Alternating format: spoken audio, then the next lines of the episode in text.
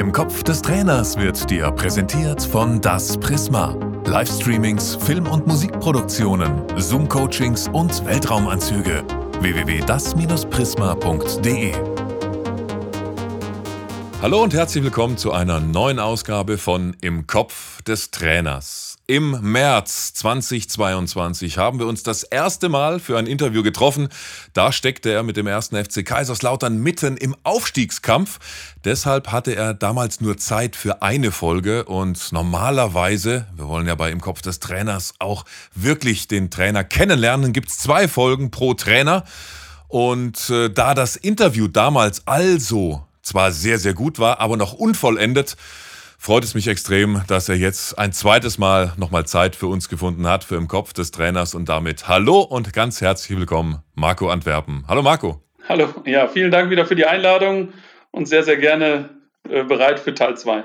Eben, das Ganze zu vollenden, aber erstmal ist der Sommer vollendet und der Herbst ist da. Wie, wie geht's dir gerade? Was machst du? Wie genießt du den Herbstanfang?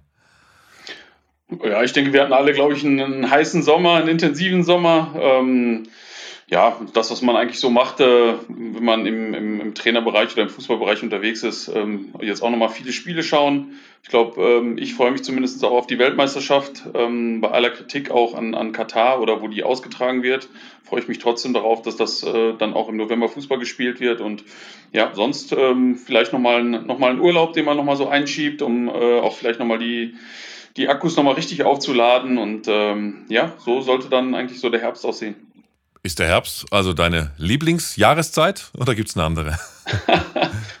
Na gut, ähm, ich glaube, wir mögen es alle, wenn es warm wird. Und äh, im Herbst hat man auch manchmal noch ein paar warme Tage. Spricht ja nicht umsonst vom, vom goldenen Oktober zum Beispiel. Ne? Den, den erwarten wir dann vielleicht auch nochmal alle. Und so ein paar schöne Tage zu genießen, äh, die nicht ganz so heiß sind, ist, glaube ich, auch ganz angenehm. Und wenn es dann äh, mitten im Winter, vielleicht im, äh, in einem trüben November oder im Dezember oder in einem noch fieseren Januar oder teilweise Februar, dann jeden Tag als Profitrainer dann draußen zu Werke geht, hattest du auch schon mal den Gedanken, so, jetzt so ein Hallentraining wäre auch mal ganz lässig. Da muss ich ganz ehrlich sagen, dass mir das gar nichts ausmacht. Also ähm, richtig unangenehm ist es eigentlich, wenn es richtig kalt ist, äh, auf dem Platz zu stehen. Das muss man schon sagen. Ähm, da auch immer ein guter Tipp, keine Fußballschuhe anziehen, sondern äh, vielleicht mal mit Turnschuhen rausgehen. Das kann schon sehr unangenehm sein, aber sonst, wenn es regnet oder so, das ist mir eigentlich relativ egal.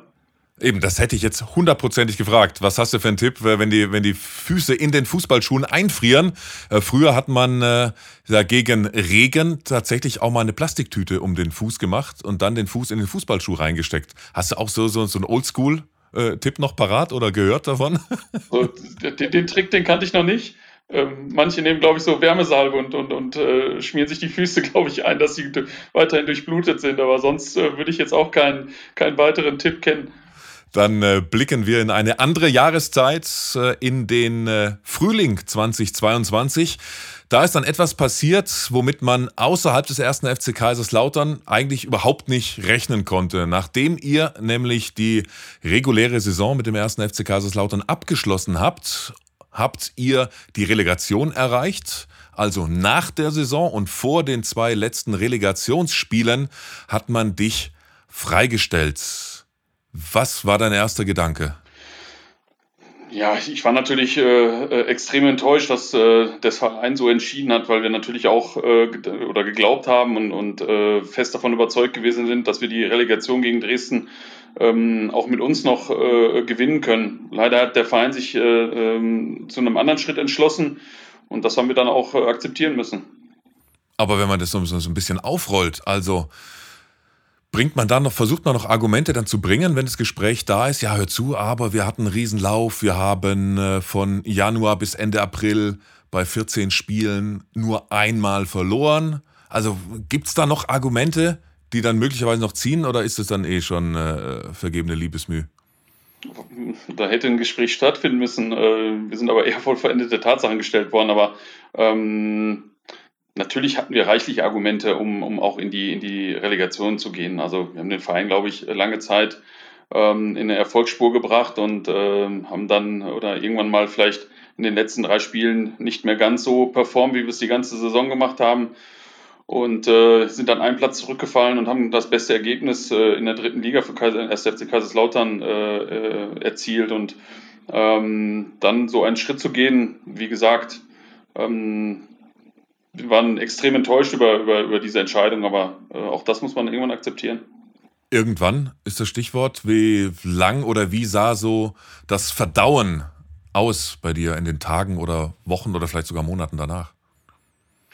Ja, das hat diesmal schon ein bisschen länger gedauert, ähm, weil ich mich unheimlich wohlgefühlt habe in Kaiserslautern, da sehr, sehr gerne Trainer gewesen bin. Ähm, wir, glaube ich, auch mit der Mannschaft und mit dem ganzen, mit dem ganzen Umfeld, mit der Geschäftsstelle ganz, ganz viel auf den Weg gebracht haben. Und ähm, dann ist natürlich, ähm, wenn man dann kurz vorm, ja, vorm, vorm Ziel eigentlich, äh, vor seinem Karrierehighlight äh, dann freigestellt wird, ist das natürlich schon ein, ein extrem enttäuschender Schritt, ja. Und wie ist deine sportliche Analyse mit vielleicht ein paar Wochen Abstand ausgefallen? Ähm, ja, ganz, ganz schwierig. Ähm, weil wir haben eigentlich, wir konnten jetzt nicht so viel ausmachen, dass wir, dass wir äh, richtig weggebrochen sind, ähm, sondern wir haben, ähm, ja, wenn man, wenn man allein das Spiel von Wien Wiesbaden sieht, wir, wir haben das Spiel verloren durch, durch den einzigen Fehler, glaube ich, in der ganzen Saison von, von Matteo Raab und äh, ähm, das ist extrem bitter halt gewesen, nicht nur für uns, sondern für den Jungen auch. Und äh, ja, aber trotz allem muss man solche Fehler ja auch von Spielern äh, äh, hinnehmen. Und, und äh, wir sind dann wieder in die nächsten Spiele gegangen. Und ähm, ja, wir haben irgendwo haben wir so ein bisschen den Faden verloren ähm, aber wir waren trotzdem davon überzeugt, dass wir wieder die richtigen Lösungen äh, ähm, für die Relegation finden, weil wir das eigentlich schon immer gemacht haben. Also ich auch in, in, in, im Zuge meiner Karriere bist du ja als Trainer immer in schwierigen Situationen und du musst ja Lösungen dafür finden. Und äh, das kann ich über mich sagen, dass ich das eigentlich in, in, in, in, ja, in allen Vereinen eigentlich auch gefunden habe und immer wieder eine Mannschaft auf einen erfolgreichen Weg zurückgebracht habe. Und erfolgreich war es bis zu diesen drei letzten Spielen. Und dann nur wegen drei Spielen dann entlassen zu werden, finde ich äh, brutal hart, viel zu hart. Ähm, Im Endeffekt waren es aber dann äh, das 0-2 gegen Viktoria Köln, das 1-3 gegen die BVB-Amateure und das 1-2 gegen Wen, äh, das du gerade angesprochen hast ja, im, im, im, Nachhinein ist man immer schlauer, aber gab es irgendwas, was dir Wochen oder vielleicht Monate danach aufgefallen ist, was in diesen drei Spielen, abseits jetzt von diesem einen individuellen Patzer, anders lief in der Mannschaft? Gab es da irgendwelche Anzeichen, die man vielleicht damals gar nicht deuten konnte, aber jetzt mit Abstand vielleicht? Ja, es ist natürlich auch eine andere Situation, wenn du, wenn du kurz vorm, ähm, vor dem äh, vor einem erfolgreichen Ziel stehst und äh, noch, noch eine gewisse Anzahl von Punkten benötigst, als wenn du dann in, in zwei Endspiele gehst und äh, da eigentlich äh, nicht der Favorit bist für diese beiden Spiele, sondern es ist ja immer der Zweitligist. Und dann kannst du aus einer ganz anderen Position eigentlich agieren. Ähm, wir waren Zweiter und ähm, wir mussten dann eigentlich diesen Platz ja verteidigen. Und ähm, da spielt natürlich dann auf einmal eine ganz, ganz große Rolle die, die Psychologie und auch vielleicht die Ergebnisse auf den anderen Plätzen. Und ähm, ja, manchmal ist es dann halt so, dass eine Mannschaft auch so ein, so ein Spiel wie von Braunschweig jetzt gegen Magdeburg unheimlich mitnimmt. Als ähm, Magdeburg dann, glaube ich, ähm, den Ausgleich erzielt und dieser, dieser Treffer, glaube ich, irgendwie ganz kurioserweise sechs Minuten später dann vom Schiedsrichter wieder zurückgenommen worden ist. Und, und ich glaube, jeder weiß auch, dass es in der, in der dritten Liga keinen Videobeweis gibt. Und ja, das hat vielleicht auch äh, so ein bisschen reingespielt in die Mannschaft. Ähm, unheimlich viel Ärger dann halt dabei. So kommst du dann vielleicht schon zum Spieltag und, und bist dann halt vielleicht mental ähm, nicht so auf das Spiel eingestellt, wie man es dann vielleicht sein müsste. Und ähm, ja, das ist mit Sicherheit auch vielleicht jetzt nicht der Hauptgrund, aber ähm, man versucht natürlich schon zu analysieren, wo, wo liegt es dann letztendlich. Und, und das war mit Sicherheit auch äh, irgendwas, was mit reingespielt hat in, in, in diesem psychologischen Bereich, äh, den, den man, glaube ich, dann auch noch ansprechen muss. Ja, gibt es da was, was du vielleicht als Tipp daraus gelernt hast, wie man äh, die Mannschaft da vom Kopf her vielleicht nochmal anders anpackt? Und weil das kennt man ja bis runter in die Kreisliga, dass es, dass, dass es solche Endspiele gibt, ne? bei denen man weiß, okay, jetzt müssen wir aus den nächsten drei Spielen irgendwie einen Punkt holen oder einen Sieg holen und dann halten wir die Klasse zum Beispiel. Ja, Im Laufe einer Saison ist es ja so, wenn, wenn du dann äh, ähm, oder wenn es dann auf die Zielgerade geht, ähm, dann musst du halt diese mentale Stärke haben und dann musst du vielleicht diese, die deine Spieler vielleicht noch mehr kanalisieren, ähm, vielleicht noch mehr zusammenholen und, und äh, in, in ihnen sagen, dass, dass wir auch weiterhin nur von Spiel zu Spiel denken sollten. Ähm, aber wie gesagt, ähm, das ist dann halt auch in, in irgendeiner Form von Spieler zu Spieler her unterschiedlich, wie jeder mit so einer Situation äh, agiert und reagiert und äh, wie gesagt, dann die Situation in der Relegation war dann halt eine andere, weil es dann zwei Endspiele gewesen sind. Und davor, ich habe die Phase des brutalen Erfolgs äh, gerade schon mal angedeutet. Also zehn Siege, drei Remis und eine Niederlage in den 14 Spielen vor diesen drei letzten Spielen. Wenn es so läuft wie am Schnürchen, musst du dann als Trainer in dieser Phase auf gewisse Sachen des Coachings verzichten oder musst du intensiver anders coachen, wenn es so läuft? Na, du stellst ja dann, glaube ich, fest, dass du einen gewissen Weg jetzt mit der Mannschaft äh, gefunden und eingeschlagen hast. Und äh, den gilt es dann ja eigentlich nur noch weiter fortzusetzen und immer wieder so an diesen Schwachpunkten. Und die hast du ja in jedem Spiel in irgendeiner Form, wenn es dann vielleicht einzelne Spieler sind oder dein Spielsystem ist oder, oder vielleicht äh, ja eher die Defensive oder die Offensive äh, äh, eher Schwächen zeigt, dann hast du ja eher die Aufgabe, halt immer wieder an solchen Dingen auch zu arbeiten. Und das haben wir, glaube ich, intensiv halt gemacht. Und ähm, dementsprechend haben wir, glaube ich, auch diesen, diesen, diesen, ja, diese Erfolgsserie, glaube ich, hingelegt. Wir waren äh, am Anfang nicht so richtig in der Saison drin, aber auch da ist es halt immer so, dass du ja als Team erstmal zusammenwachsen musst und, und ich glaube, das haben wir gemacht. Wir haben trotzdem aus diesen, aus diesen Fehlern, die wir am Anfang der Saison, Saison gemacht haben, haben wir gelernt und äh, haben dann auch, glaube ich, ja auch da wieder die richtigen Lösungen gefunden, um äh, erfolgreich dann in die Saison weiter, weiter zu starten. Die Fehler, die du am Anfang der Saison ansprichst und daraus gelernt, finde ich spannend. Was genau daraus gelernt? Weniger Fehler auf dem Platz zu machen oder, oder, oder größere, übergreifendere Sachen? Ja, das war ja zum einen, dass wir am Anfang der Saison ähm, schon mehr auf, auf Ballbesitzfußball gegangen sind und äh, wir eigentlich viel ähm, ja, viel Dominanz ausgestrahlt haben, aber aus dieser Dominanz, die wir dann auf dem, auf dem Platz gebracht haben, haben wir keine Tore erzielt. Und ähm, dann haben wir halt mal überlegt, ob wir nicht mal ja, von, der, von der ganzen Konstellation ein bisschen defensiver agieren, dem Gegner ein bisschen mehr den Ball überlassen, wir mehr in diese, in diese, äh, ja, in diese Kontersituation halt gehen. Und ähm, ja, dann haben wir halt festgestellt, dass das sehr, sehr gut funktioniert mit der Mannschaft, die Mannschaft das sehr, sehr gut angenommen hat. Ja, und wir dann halt immer wieder auch versucht haben, ähm, ja, daraus dann zu entwickeln, auch mal wieder höher anzugreifen, aber eher äh, situativer und ja, halt eigentlich schneller und zielstrebiger unsere Angriffe eigentlich abschließen wollten. Wenn man so die Herangehensweise auch taktischer Natur ändert, was wäre dein Tipp vielleicht für die Kreisliga, Bezirksliga-Trainer? Wie viele Systeme sollte man unten im Amateurbereich beherrschen oder nur eins und dann vielleicht trotzdem noch einen Plan B haben oder wie ist da deine Meinung dazu? Also grundsätzlich bin ich ja halt immer ein Freund von, von taktischer Variabilität und, und ähm, ich sage dann aber auch immer, es kommt halt nicht so sehr auf die, auf die Dreier- oder Viererkette an oder mit welchem System man agiert, sondern ähm, dass deine Spielprinzipien, die du als Trainer haben solltest, dass die einfach äh, ähm, ja, viel entscheidender und viel wichtiger sind, um, um äh, letztendlich um, um ja, erfolgreich zu sein. Und dann ist es auch äh, liegenunabhängig, weil äh, man da auch da gucken kann, ne? Stärke die Stärken, vielleicht ein bisschen mehr als Schwäche die Schwächen, wenn du eh nur zweimal die Woche Training hast? Oder wäre das so ein Credo auch für die, für die Bezirksliga, dass, äh, dass du unterschreiben würdest? Ja, auch da kann man ja grundsätzlich mit den Spielern irgendwas auf den Weg bringen, dass man sagt, ähm, ja, wir haben unsere Spielprinzipien und das wollen wir letztendlich spielen. Und dann ist es bei uns egal, ob wir einen 3-5-2 oder einen 4-4-2 spielen. Äh, ähm, wir, wir, können ja sagen, wir arbeiten gegen den Ball, ähm, wollen wir halt immer ähm, ein, frühes Angriffspressing spielen. Ähm, wir wollen bei Einwurf und Pressing spielen. Das sind ja alles so Dinge, die, die kannst du ja auch in der Bezirksliga auf den Weg bringen. Du hast den äh, Verein vor dem Abstieg äh, bewahrt im Jahr davor und bist dann eben äh, weg von den Abstiegsplätzen und hast die Mannschaft dann eben bis auf Platz drei zum Saisonende danach geführt. Also würde ich mal mutmaßen, es gibt auch viele sehr positive Dinge, die du trotzdem auch nach diesem bitteren Ende mitnimmst aus Kaiserslautern. Wenn ich recht habe, was wären so die positivsten Erinnerungen oder Momente, die du mitnimmst in dann vielleicht die nächsten Trainerjobs? Also ich kann sowieso über die Zeit äh, also nichts Negatives sagen und ähm, ich nehme eigentlich auch da nur positive Dinge mit. Ähm, wir haben es, es, es geschafft, äh, den Abstieg zu verhindern.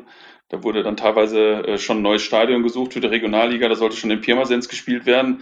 Ähm, wir haben aber grundsätzlich im Trainerteam und auch ähm, in der Mannschaft immer daran geglaubt, dass wir, dass wir die, die Klasse noch halten werden. Und ähm, wenn man in solchen Extremsituationen ist, da wächst man einfach zusammen und ja, da, da, sieht man halt erstmal, wenn man, wenn man auch Dinge auf dem, auf dem, ja, auf dem, auf dem Blatt Papier bringt, das haben wir gemacht. Ja. Wir sind ja, wir sind ja hingegangen und haben, haben mal geschaut, ähm, was funktioniert halt bei uns in der Mannschaft nicht und, und was funktioniert vielleicht schon ganz gut und woran müssen wir arbeiten.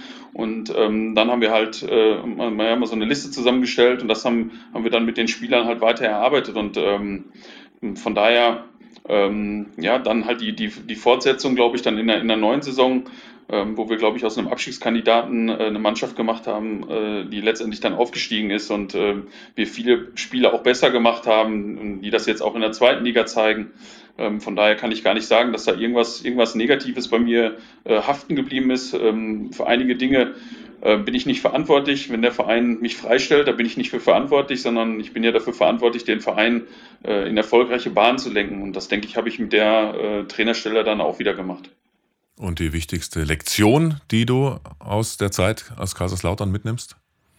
Ich weiß nicht, ob das eine Lektion ist, aber ähm, die dritte Liga ist einfach die härteste Liga im, im, im deutschen Fußball, ähm, weil sie einfach ähm, ja so hart umkämpft ist mit vielen Mannschaften, die, die glaube ich, aufsteigen wollen. Und ähm, ich habe es jetzt, glaube ich, zum zweiten Mal geschafft, dass ich eine Mannschaft im oberen Bereich platziere und dementsprechend ähm, bin ich da extrem stolz drauf, was ich, was ich eigentlich jetzt nicht alleine geschafft habe, sondern gehört immer ein gutes Team dazu, da gehört immer äh, eine gute Mannschaft auch dazu, ähm, dass wir das alles auf den Weg gebracht haben. Ja, du hast die Eintracht aus Braunschweig wahrscheinlich im Kopf gehabt, die du 2020 als Cheftrainer in die zweite Fußball-Bundesliga geführt hast. Du kannst also eigentlich alles, sowohl den Abstieg verhindern, als auch ganz oben mitspielen und Mannschaften eine Liga nach oben führen. Gibt es eine, eine, Region, in der du dich wohler fühlst, weil du vielleicht da als, äh, als Trainer mit deinen Fähigkeiten ein bisschen besser zur Geltung kommst? Also das, was ich halt sagen kann, ich glaube, du als, oder als, als Trainer möchtest du halt wertgeschätzt werden. Ähm, ich glaube, sowohl jetzt vom Umfeld, von, von, von, von, deinen, äh, ich glaube, von deiner Mannschaft, von, von, den, von den Mitarbeitern im Verein und ich glaube halt auch von den Fans. Und ich glaube, ich kann sagen, dass das in, in, äh, in Kaiserslautern schon, schon sehr, sehr extrem war und ähm, ich mich deswegen auch so wohl gefühlt habe. Und ähm, ja, das war schon eine schöne Zeit.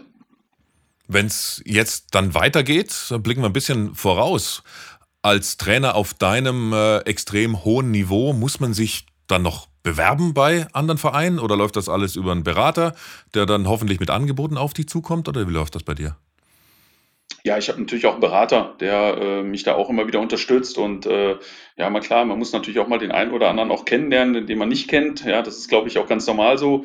Ähm, aber ich glaube, äh, der ein oder andere Verein weiß auch, äh, ähm, wenn er in einer schwierigen Situation ist oder wenn er vielleicht auch erfolgreich sein möchte, dass er sich vielleicht auch bei mir melden kann. Kontakte aufbauen, höre ich da schon durch. Auch nicht unwichtig, oder? Also neben äh, Spiele beobachten, wenn man bei den Spielen irgendwo im Stadion sitzt, im Idealfall dann auch den einen oder anderen kennenlernen. Ja, bist du, bist, bist du da gut drin? Naja, das ist ja nicht unwichtig, auch mal äh, äh, andere Menschen kennenzulernen und, und äh, mal zu überlegen oder äh, zu schauen, ob, ob das harmoniert, ob man miteinander kann, ähm, ob die äh, ja, ob die Ausrichtung für den für den für den Sport so ist, äh, wie man sich das wie man sich das vorstellt wenn ein neuer Präsident oder ein neuer Manager auf dich zukommt und sagt, ja, wir haben da die und die Idee, unter welchen Voraussetzungen würdest du dir das vielleicht anhören, aber denken, nee, das sind für mich eigentlich K.O.-Kriterien. In so einem Verein oder unter den Gegebenheiten kann ich nicht arbeiten. Was wären das für, für K.O.-Kriterien für dich? Ach, das finde ich immer, das finde ich immer schwierig, halt ähm, wirklich zu beantworten, weil ähm, du musst dir halt immer einen, einen Gesamteindruck, glaube ich, vom Verein verschaffen und, und ähm, welche Ziele dahinter stehen. Ähm, ich, ich bin halt sehr ambitioniert und möchte halt gerne äh, ähm, eine Mannschaft weiterentwickeln und auch nach Möglichkeit halt immer im oberen Bereich spielen und, und, und, und versuchen, ähm, ja, irgendwie ähm, ja, ins obere Drittel zu kommen, Meister zu werden, aufzusteigen. Ähm, und dementsprechend ist es natürlich schön, wenn dir ein Verein sowas natürlich oder solche Perspektiven bieten kann. Und wenn nicht, dann musst du halt den Verein so gut machen, wie du es beim, äh, bei den Roten Teufeln gemacht hast. Weg vom Abstiegsplatz und ein Jahr später, zack, äh, fast nach ganz oben. Ja, das ist ja dann auch ein ambitioniertes Ziel. Hört sich noch gut Weg an. ja, genau. Aber dann die verdammten letzten zwei Spiele auch noch machen und dann wirklich dann auch die, ja, die Lorbeeren dann hoffentlich. Vielleicht beim nächsten Mal aufpassen. Ja, genau. Ah, da kann man aber auch nichts in den Vertrag schreiben, verdammt. Ihr, äh, also so, so eine Klausel müsst ihr eigentlich geben, oder? Ihr dürft mich nicht vor dem so und so vielten entlassen. Gibt's das? Oder hast du schon mal, schon mal gehört? Oder ist völlig irre? Ja, keine Ahnung, ob es das gibt. Vielleicht gibt es das auch irgendwo. Oder man sollte die Relegation abschaffen, dann hätte ich das Problem nicht gehabt. Ja, stimmt, genau. Dann hätte es entweder geschafft oder eben nicht, genau. Ja, ja. Das stimmt, genau. ja.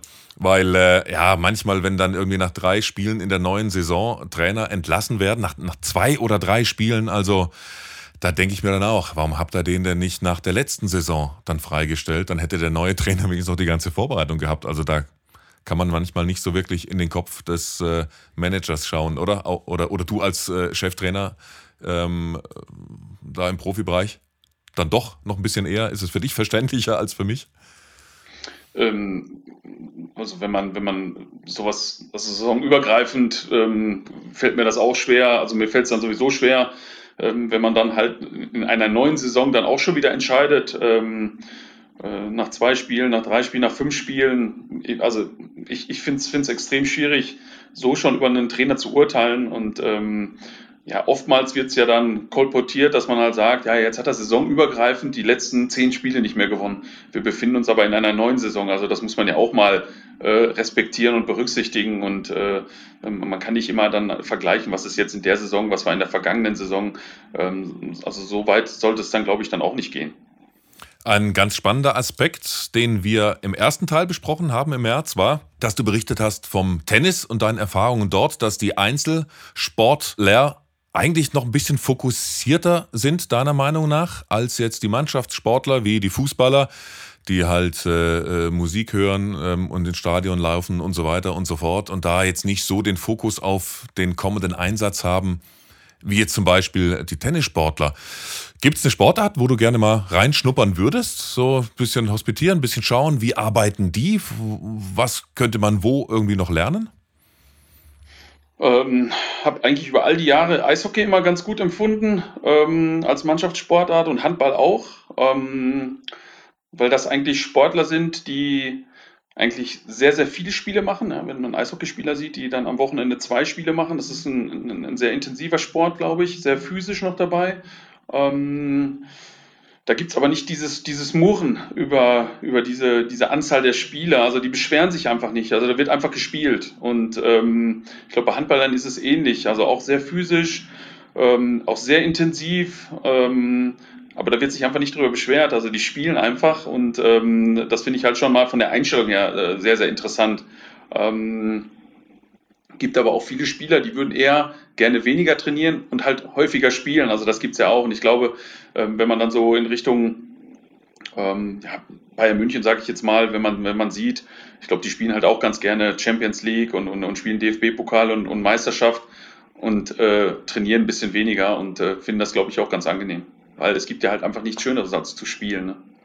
Definitiv. Und die Mannschaftssportarten, die du angedeutet hast, mit Eishockey, mit Handball, ich würde da vielleicht noch Basketball auch noch dazu nehmen.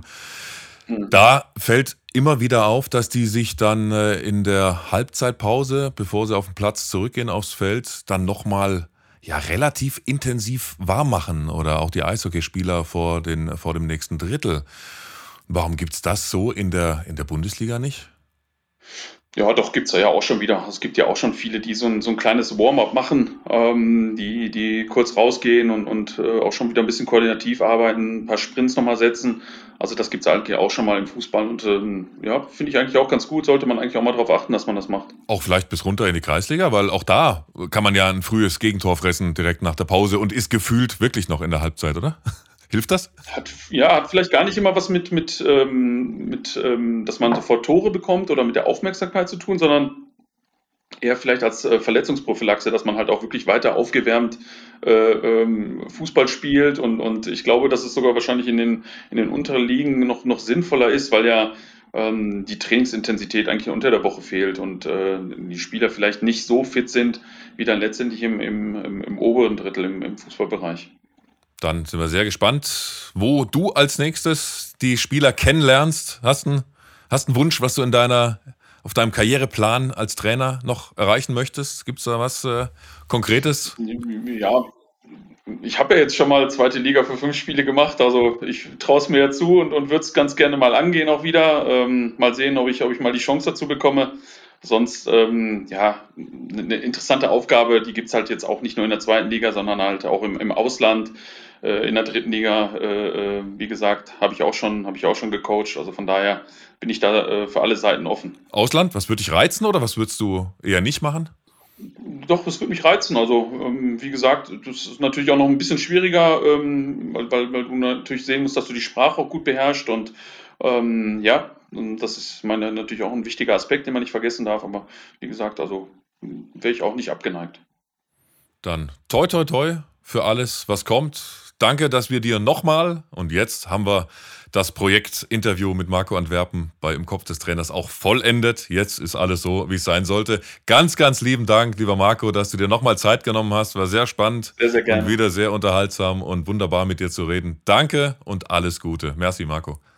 Dankeschön. Vielen Dank. Mach's gut. Ciao. Ciao. Tschüss.